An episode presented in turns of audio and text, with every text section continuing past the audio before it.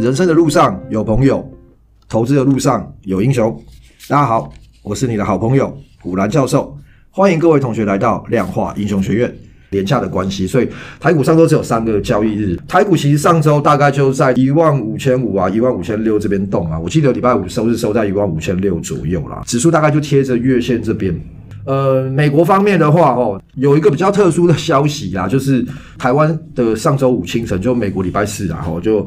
亚特兰大的这个联准银行的总裁，他其实有发表，他的意思是说，这个联准会就 Fed 可能会在今年夏天会暂缓升息。哈，消息一出来的时候，其实呃礼拜四的美股就是四大指数其实全面上涨了。哈，但我记得我前两集有讲过，哈，呃升息的这个话题，哈，我觉得其实在往后的股市哦，已经没有到影响这么大了。哈，所以说这种消息可以提振股市的效益有多大？哈，我自己本身是没。有看到这么乐观啊！美国指数近期没有太大的这个表现啊，跟我们之前聊的大概也差不多哈。因为我觉得就是说，就有多空方向出来，我觉得可能比较没有那么快哈。但我的确上个礼拜我也讲过，我觉得三月份大概会是个关键哈。我觉得大概在。这个时间点，至少台股方面啊，我自己个人觉得应该会有一个方向出来。美股的话，哈，比较强势的股票，其实我们之前也讲过，就在这个什么，哎，电动车啊、绿能啊、半导体相关的族群，哈，短线上面来看的话，其实我觉得这些指标股其实很多涨幅已经比较大了，大家其实还是要稍微注意一下下哦。那如果大家呃想要把这些我刚刚讲的上述这些族群的这些企业股票要当做一个这个观察的目标的话，我觉得。要去进场，我觉得可能还是要比较低档的时候进场哈。通常涨多了还是会有拉回嘛。比方说像上个礼拜的特斯拉，它有举行一个这个投资人日啊。马斯克其实他有发表中文翻成宏伟计划的第三阶段呢，就是这个 Master Plan Three 哦。反正他大概就讲说，特斯拉它下一阶段奠基在这个永续的能源上面哈，暗示就是说可能会把这个未来几代的汽车这个组装的成本要削减一半哈。但是哈，我觉得重点是它这个各界比较期待评价的这个小型电动车，它反而没有提到了。所以其他在这个投资人日完了之后，其实特斯拉股价是大跌。所以啊，如果你是对这个特斯拉是有信心的哈，那对这个产业未来也看好的话，我觉得像这种时候进场。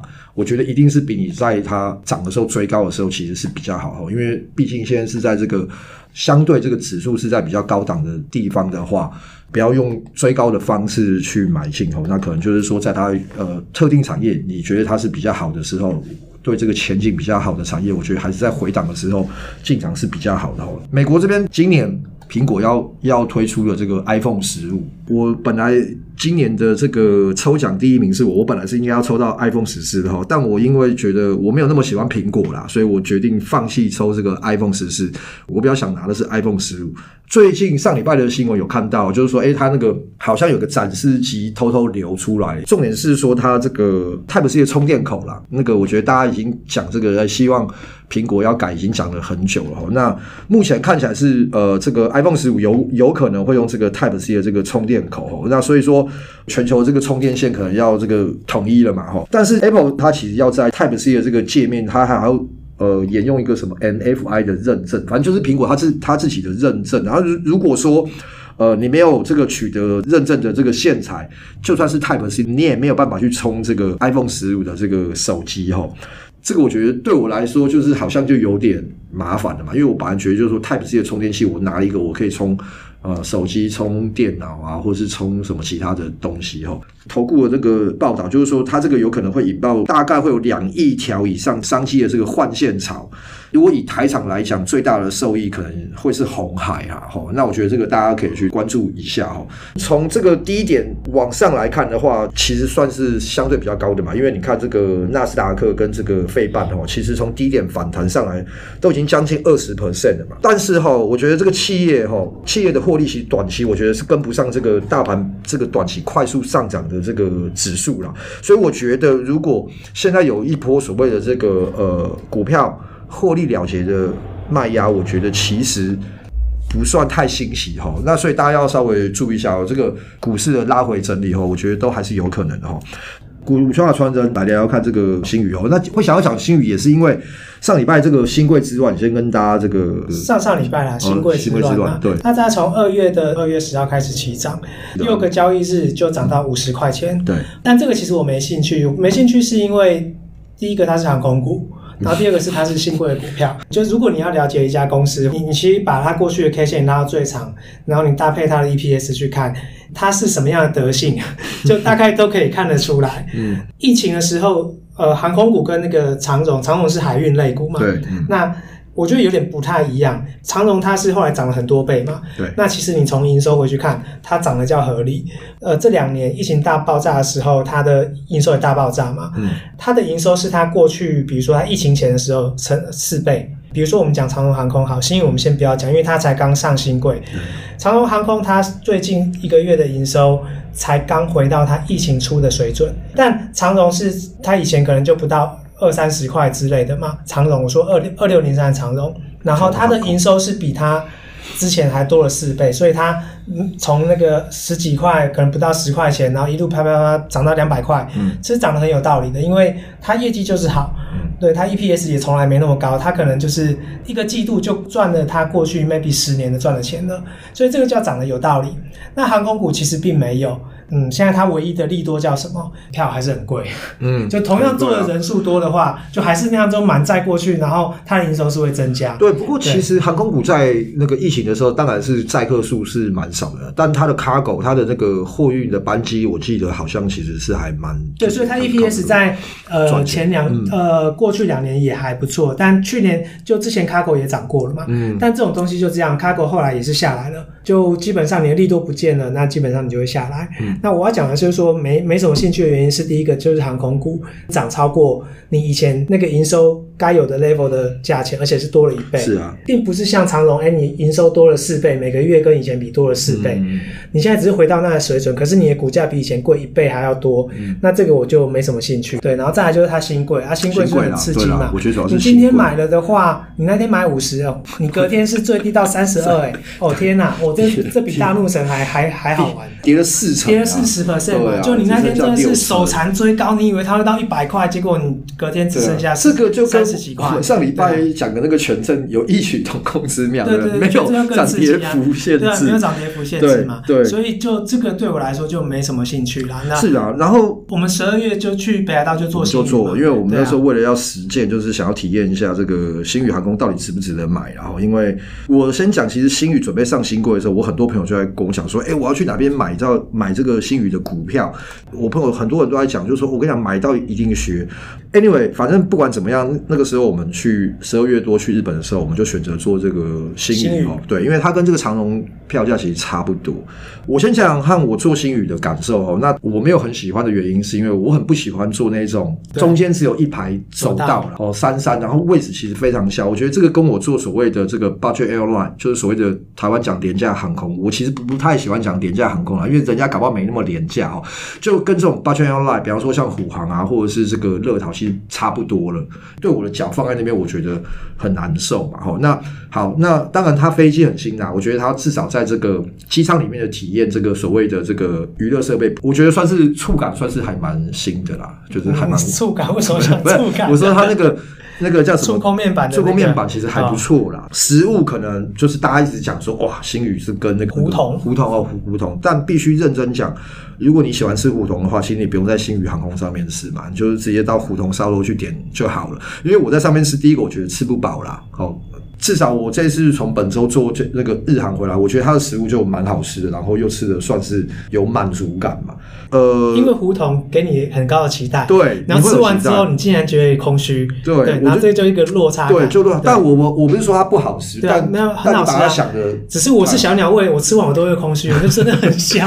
当然，它的这个飞机设备是很新，这个我没有话说啦。毕竟是新航空，哦，包含空地勤的服务人员，哦，比方说我们带雪板去。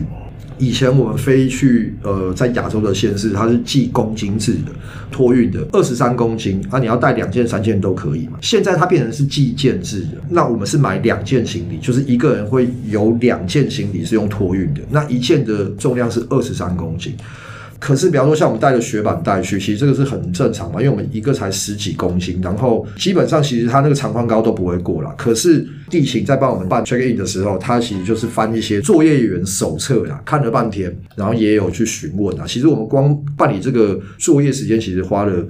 一段时间了哈，所以我觉得就是说有很多要改进的地方嘛，毕竟它也是新的公司啊，我觉得很多这一方面的经验啊，我觉得可能的确是需要时间慢慢来补足嘛，对不对？对，没错，对啊，所以说这个还没开始赚钱，然后股价就先飙一波，其实认真讲啊，如果是我，我也会觉得很不合理嘛。看股票的 K 线对它的 EPS，然后你可以对。这个行业有一些很概略基本的认识，像我这样，我基本上我就是整个看透它，也不是啊，就是我觉得对这样就没兴趣嘛。嗯嗯。对，因为其实你某种程度叫做你没有，我我不觉得有利润空间啊。嗯。因为就是一堆人在里面搞吵，就玩你丢我捡的游戏，看谁看谁倒霉嘛。对啊。那再来，我们来讲一件事情，就是我们营收策略其实都会找一些股票嘛。嗯。那有些会被筛掉，那会被筛掉是就它不好嘛？其实也并不是，因为有一档股票就精锐，我们之前在韭菜游戏有。嗯，然后这私私底下我们有是就是用另外的户头再来买了大概一百万左右，然后这个很有趣，上礼拜五涨停嘛。嗯然后涨停，那个营业员就打电话来，啊、很急很急。他打，因为刚好我们在开会，嗯、他打十几通来嘛，好像 要到处，然后我欠他欠，不知道发生什么事情，以为要追缴事情，对。然后就打来，就是问说，哎，要就是股票要不要出借？然后我就问他说，那出借费率多少？嗯，那就三点五 percent。嗯，那五张嘛，两百七十九。呃，这个就跟同学聊一下这个股票的借券。对我，我只能说这个拍了我们堂给啊。好，那那为什么就是刚好就是。有人去放空它嘛？它可能就现股当冲。你先先买后卖没问题嘛？买了就是你被跌停卖不掉，你就是付钱了。付钱对。那你先卖，结果人家涨停，买不回来怎么办？那你没有股票卖啊？没有对对，然后那怎么办？假如这家券商叫永丰好了，那你的券不足，就是你没有券，然后。对券商来说，他是要看总体的账。嗯、我现在就差五张券，那很抱歉，你要去借。然后券商会帮忙券啊，对，帮忙借，然后就讲好了，费率叫三点五 percent。那三点五 percent 的话，比如说我这样算，大概四万八千八百二十五块，有十 percent 是券商会拿走，就是他他帮忙瞧这件事情，嗯、就有点像那个。房仲经纪人这样哦，我帮你借到了，嗯，就是这个三点五 percent 里面的十 percent 是券商会拿走了，对，四千八左右嘛，嗯，那另外四千八是会预扣这个所得税，你借出去有收入嘛，等于实拿大概三万九千块左右，三九零六零。哎，他这个三点五 percent 是有百天数吗？还是也没有？没有没有，就三点五，没有没有跟你百天数的，就三点五 percent。嗯，更好玩的是什么？我刚刚讲了。呃，他为什么要借？因为他今天这个账要平。正常来讲，第一个，如果你现股放空，你有空，照来说就你可以改，你有融资融券的话，你可以改融券嘛。对对对。但偏偏他们也没有融券，他们没有券了，所以他只能去借现股的券。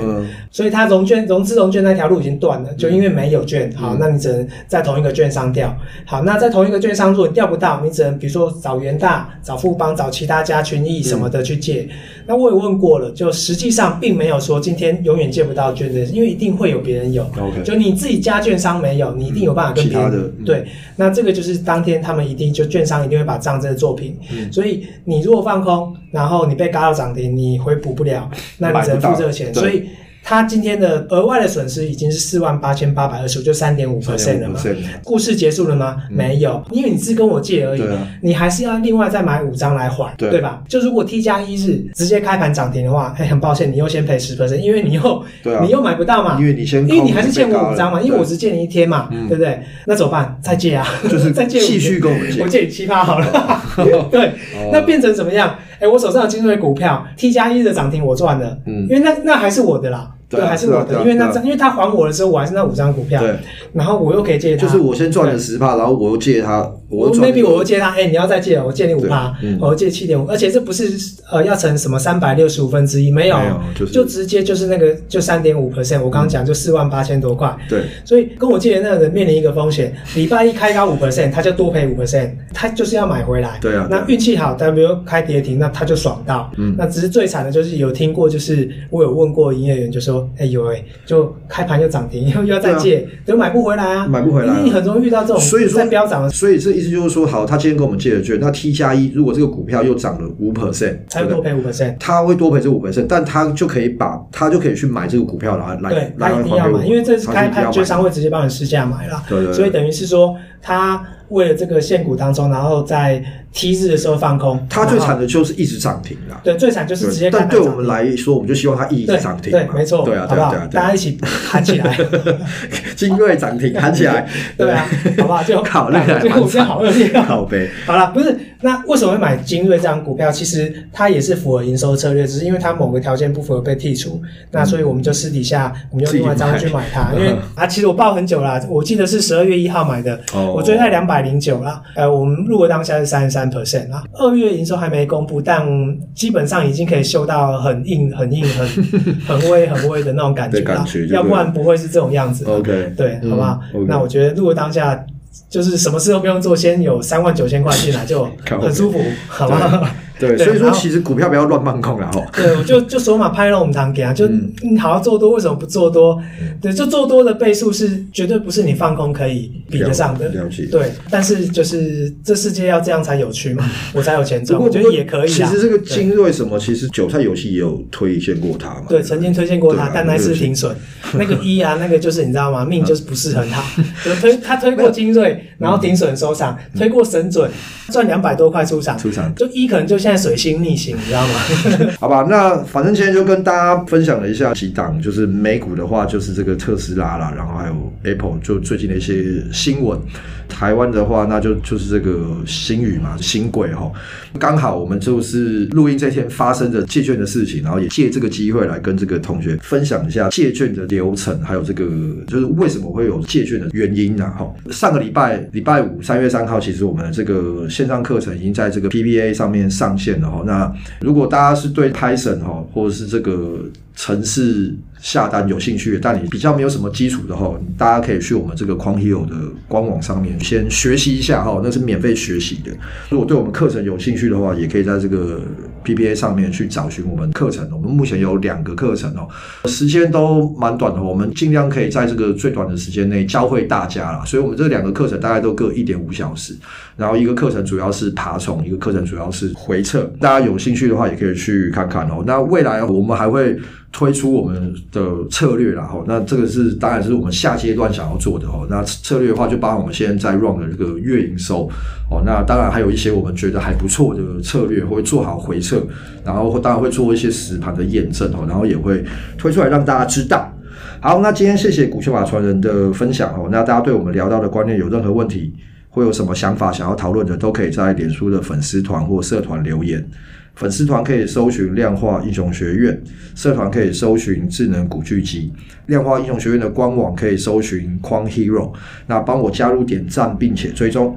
谢谢今天的收听，祝各位同学投资顺利。量化英雄学院给你投资新观念，我们下次见，拜拜，拜拜。